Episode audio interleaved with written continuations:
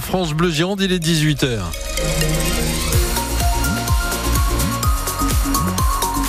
À 18h, ce sont les infos de Stéphanie Brossard. Bonsoir. Bonsoir Dominique Bordeaux, bonsoir à tous. Il y a un accident sur la 63. Accident qui vient de se produire. Vous êtes en direction de Bordeaux à hauteur du Barp. L'accident est qualifié de matériel.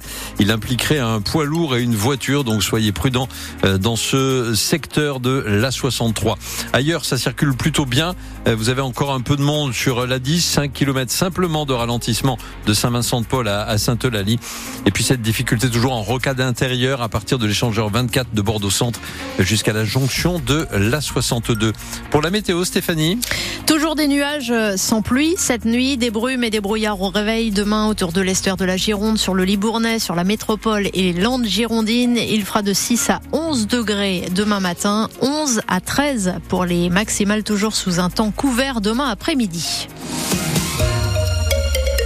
Un réveillon de Noël gâché. Le sentiment de nombreux Girondins malades après avoir mangé des huîtres du bassin d'Arcachon, huîtres infectées par le norovirus, une bactérie à l'origine de symptômes similaires à la gastroentérite. Après plusieurs signalements, la vente et la consommation des coquillages du bassin ont été euh, interdits dès hier soir par les autorités et jusqu'à nouvel ordre. C'est évidemment un coup dur et des fêtes gâchées également pour les ostréiculteurs qui réalisent 30% de leurs ventes à cette période. Les pertes sont déjà lourdes, estime Olivier Laban. C'est le président du comité régional de la conchyliculture. Globalement, euh, c'est entre 8 et 10 millions d'euros euh, de chiffre d'affaires qui ont été réalisés sur cette période-là. Euh, mais au-delà de la perte de chiffres, il y a aussi cette détérioration de l'image. Et donc, c'est un problème pour toute une profession. On a, on fait un effort depuis des années à installer des jeunes, et donc pour ces jeunes-là, euh, voilà, moi j'ai des messages plein mon téléphone de, cris, de peur. Ils se demandent comment ils vont pouvoir continuer, quoi. Et euh, c'est dramatique. Certains, pour certains, c'est la double et la triple peine. Ils ont eu des mortalités sur le naissin, ils ont perdu leur parc au banc d'Arguin, et puis aujourd'hui, ils se voient euh, la moitié des fêtes de fin d'année tronquées.